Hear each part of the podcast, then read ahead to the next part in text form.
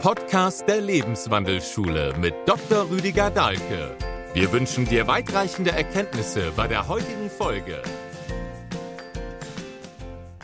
Schauen wir uns auch ADHS noch an.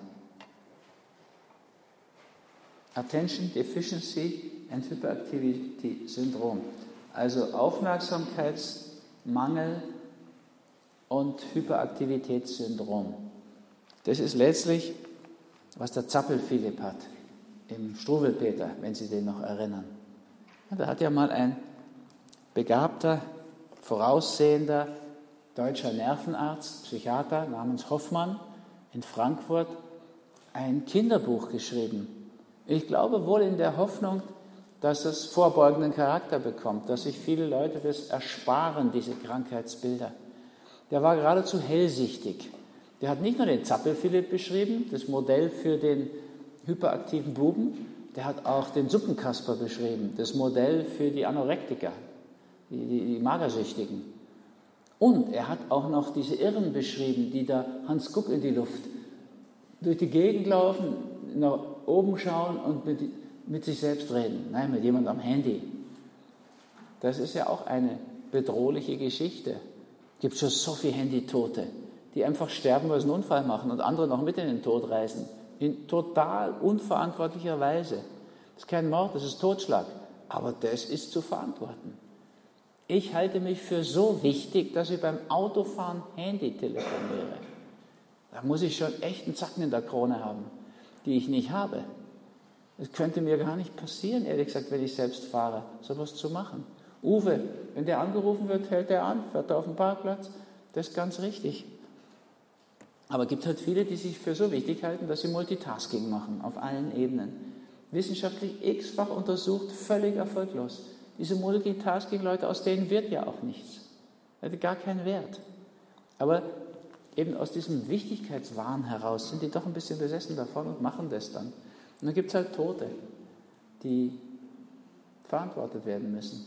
Aus Überschätzung der eigenen Wichtigkeit letztlich. Naja, also wir sind hyperaktiv, könnte man sagen. Nicht nur die Buben.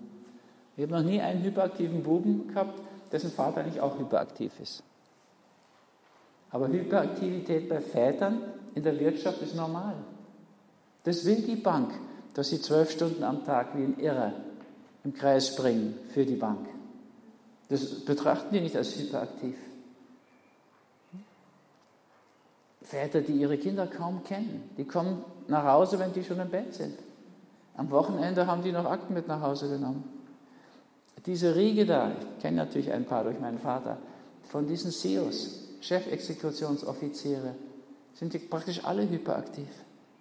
Ja, wenn Sie 16.000 Leute unter sich haben und drei, drei Sekretärinnen, eine Hierarchie bei den Sekretärinnen, dann müssen Sie sich als Sohn, habe ich ja erlebt, müssen sich bei der Sekretärin anmelden, wenn Sie mit Ihrem Vater tagsüber reden wollen. Das geht ja nicht, da kann ja nicht jeder reinplatzen. Also es ist ja schon eine ziemliche Form von Wichtigkeit die man da aufgebaut hat. Es ist nicht sehr bekömmlich. Es ist ein Hyperaktivitätssyndrom. Der sitzt deswegen hinten im Auto, weil er dann arbeiten kann. Nicht, weil er seine Ruhe haben will. Ja? Natürlich geht es so. Da kann man vieles noch optimieren, optimieren, optimieren, immer noch mehr, immer noch mehr, immer noch mehr. Im Urlaub macht man auch noch Hyperaktivität. Bei uns hochgeschätzt. Das wollen die Firmen. Die sollen hyperaktiv sein, die Leute. Und die Kinder zeigen es dann sehr direkt. Ja, die Kinder sind einfach nur ehrlicher, machen es deutlicher. Und man muss ja wirklich auch sagen, die Thematik ist ja nicht neu, das zeigt der Zappel-Philipp, aber in diesem Ausmaß ganz neu. Vor gar nicht langer Zeit ist dieser Psychiater Eisenberger gestorben, Amerikaner. Der hat auf dem Totenbett gebeichtet, wie viele Ärzte. Edward Jenner, der Erfinder der Impfung, Louis Pasteur, nachdem wir unsere Milch noch mehr ruinieren bis heute, die haben auf dem Totenbett alle diese Fehler eingesehen. Und Herr Eisenberger hat auf dem Totenbett gesagt, ich muss es gestehen, es ist nicht so, dass ich zur Hyperaktivität Ritalin gefunden habe, sondern ich habe zu Ritalin die Hyperaktivität gefunden. Das stimmt. Novartis hatte dieses Mittel schon. Und dann hat man das Krankheitsbild dazu erfunden. Das versuchen die laufend. Für die Österreicher haben sie ein Sissi-Syndrom erfunden. Gott sei Dank war man nicht so blöd, das anzunehmen. Aber der Versuch wird dauernd gemacht, neue Krankheitsbilder zu erfinden, um mehr Geld umzusetzen. Das ist auch normal in unserer Turbokapitalismusgesellschaft. Aber man müsste nicht unbedingt da mitmachen dabei. Also, wenn Sie Ritalin nehmen, ich habe das mal gemacht, habe viele dieser Drogen, die die Schulmedizin produziert, auch getestet an mir. Also abends um halb acht haben wir eine Ritalin geschluckt zu zweit und haben dann die ganze Nacht kein Auge zutun können und sind am nächsten Morgen um neun und halb zehn eingeschlafen. Ja, das ist ein Amphetamin, wirklich von großem, starkem Ausmaß.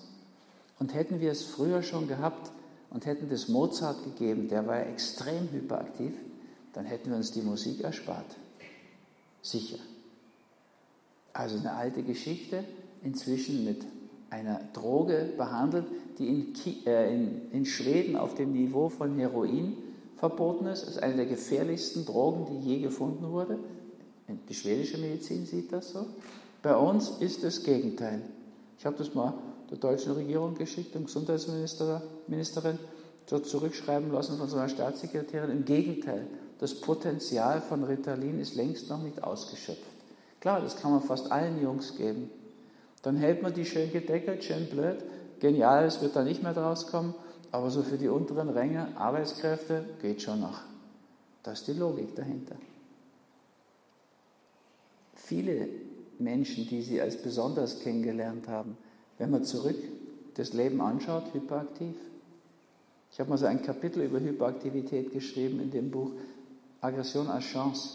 Da gibt es nicht mehr. Das heißt als Taschenbuch jetzt anders. Es gibt leider diese Unsitte, dass die die Taschenbücher mit anderem Titel rausbringen um noch mehr zu verkaufen und manche kaufen dann doppelt. Ja, Uwe ist nicht hier. Wie heißt denn das? Hör, hör auf, nee, das ist ein anderes. Hör auf, gegen die Wand zu laufen, aber ist auch so ein unbenanntes. Hm. Wenn wir gegen uns selbst kämpfen, heißt das, glaube ich, als Taschenbuch. Ja. Schauen Sie mal, ob da das Kapitel über Hyperaktivität drin ist. Genau. Ah, dann ist es das. Also, wie heißt das nochmal genau? Wenn wir gegen uns selbst kämpfen, das ist das Taschenbuch. Dasselbe übrigens wie Aggression und Chance. Da ist ein Kapitel über die Hyperaktivität drin. Ich bin da erschrocken, auch über mich selbst. Ich bin natürlich ausgesprochen hyperaktiv und immer gewesen. Also, das ist einfach Verdienst meiner Mutter, die eben Lehrerin war, Sonderschullehrerin, dass die mich einfach müde gemacht hat. Und mit allen möglichen Dingen. Leistungssport würde ich heute nicht mehr empfehlen für ein Kind. Also weil der Leistungssport wirklich auch was Krankes ist und krankmachendes. Wenn Sie nur noch eine Sportart trainieren, ist blöd. Aber viele Sportgeschichten wären gut. Computerkurse und so weiter, viele Arbeitsgemeinschaften, ja, dass die auch müde werden. Ja, die sind ja in der Regel hochintelligent, diese hyperaktiven Buben. Und das müsste man einfach benutzen, ausnutzen. Sie können das immer leicht therapieren, wenn Sie ein Kind haben, was hyperaktiv ist. Wenn Mutter und Vater noch zusammen sind, was ja immer seltener wird, aber wenn, ist das ganz einfach. Sie kriegen aus einem hyperaktiven Buben innerhalb von Tagen einen ganz, ganz ruhigen, bestens integrierbaren Buben. Machen Sie Urlaub irgendwo im Bergbereich, Südtirol, ideal. Und am ersten Urlaubstag, Vater und Sohn brechen lange vor Sonnenaufgang auf damit sie bei Sonnenaufgang schon auf einem Gipfel sind. Beide tragen ihre Klamotten selbst da hoch. Und schöner Sonnenaufgang, tolle Erfahrung, die sind zum Frühstück schon wieder unten. Beim Frühstück dann ein Gespräch mit dem Buben führen, was ihn grenzwertig überfordert vom geistigen Inhalt.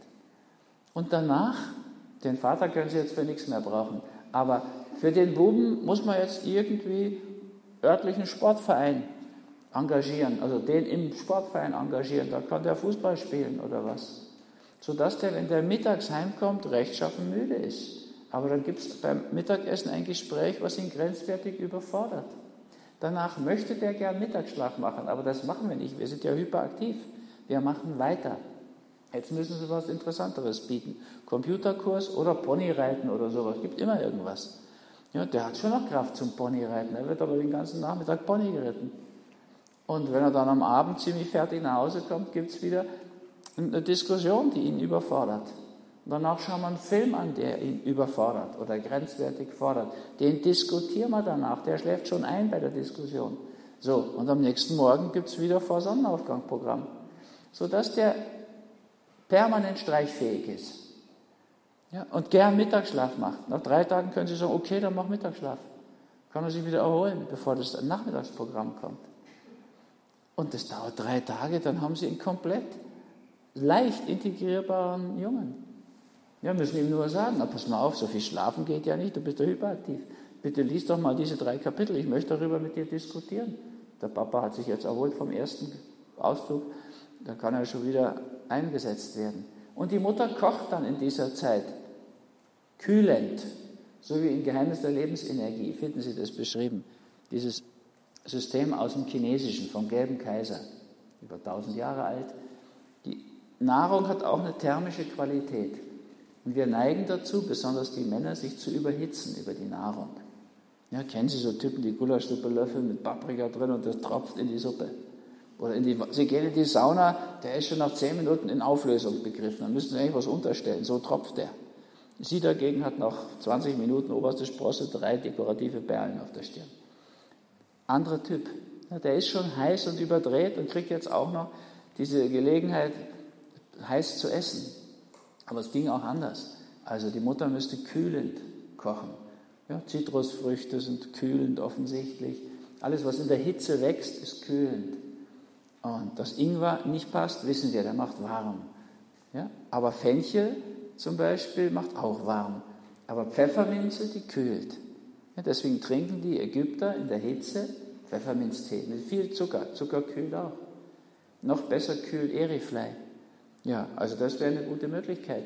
Die Mutter kocht so, dass der Bub runtergekühlt wird von seinem heißen Stuhl, da, auf dem der seine Hyperaktivität ausbrütet. Das ist möglich. Nach vier Wochen haben sie ein ganz, ganz sozial eingliederbares Kind ohne Probleme. Ja, ein tolles Verhältnis zu den Eltern. Die Mutter hat richtig gut kochen gelernt. Der Vater ist in Form gekommen, nicht mehr so über bläht und fett. Und da ist viel passiert in diesen vier Wochen. Nur was tun wir jetzt, wenn wir mit diesem armen Kind in die Großstadt zurück müssen? Die Großstadt ist ein kinderfeindliches Milieu, kann man nichts machen. Ja, Kinder werden sofort gesünder, wenn sie aufs Land gehen mit denen. Krupp gibt es nicht auf dem Land, praktisch nicht. In der Großstadt hat es viel Krupp. Einfachster Rat wäre, raus aus der Großstadt. Aber wir haben eine Tendenz zur Großstadt, muss man heute leider sagen. Was kann man jetzt machen in der Stadt mit dem? Er muss in verschiedene Clubs und, und Sportvereine und so weiter. Das macht er nichts. Da kann er drei, vier Sachen machen. Und, und Computerkurs und weiß der Himmel was. Das ist machbar. Jetzt ist er ausgefüllt, an seinen Grenzen belastet. Der ist gar nicht mehr so aufmerksamkeitsgestört. Der hat gar nicht so viel Energie, überall rumzuspringen. Der hat die Energie verbraucht. Und wenn Sie das noch konstruktiv machen, kommt da wirklich viel bei raus. Ja, das sind ja Richard Branson, den Sie ja wahrscheinlich kennen, Virgin Island und Virgin Records und Virgin Air und weiß der Himmel. Legastheniker, schwerer Legastheniker, komplett hyperaktiv und heute ein Multimilliardär, der sich um die Welt sorgt und sein eigenes Inselparadies hat und eine Flugflotte und was alles. Also gibt es ja viele Beispiele, wo das auch gelungen ist. Ist es häufiger bei Buben als bei Mädchen? Viel häufiger bei Buben. Also ich denke mal 98 Prozent Buben. Ja, die patriarchale Gesellschaft hat natürlich auch die Tendenz, sowas bei Buben mehr herauszufordern als bei, oder herauszuholen als bei Mädchen. Und eben ausführliches Kapitel eben wenn wir gegen die Wand, nee, hör auf gegen die Wand, nee. Wie war's? Wenn wir, wenn wir gegen uns selbst kämpfen, war der Titel, genau. Also ich kann mir schon die Titel meiner Bücher selbst merken, nur nicht, wenn die heute in Verlagen einfach Taschenbücher anders nennen. Das ist mir ein bisschen fremd.